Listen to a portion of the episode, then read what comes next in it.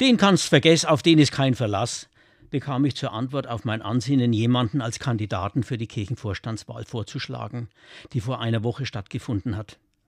Grund der Abwertung dieses Menschen waren wohl vereinbarte und von ihm versäumte Terminabsprachen. Das Urteil war gesprochen, Berufung auf andere Erfahrung zählten nicht, alle Ansätze von gutem Willen waren dahin. Vergessen heißt nicht mehr wahrnehmen wollen. Ich will von einem Sachverhalt nichts mehr wissen. Aus, vorbei, abgehakt. Da müssen die Erfahrungen schon sehr stark sein. Aber geht es überhaupt?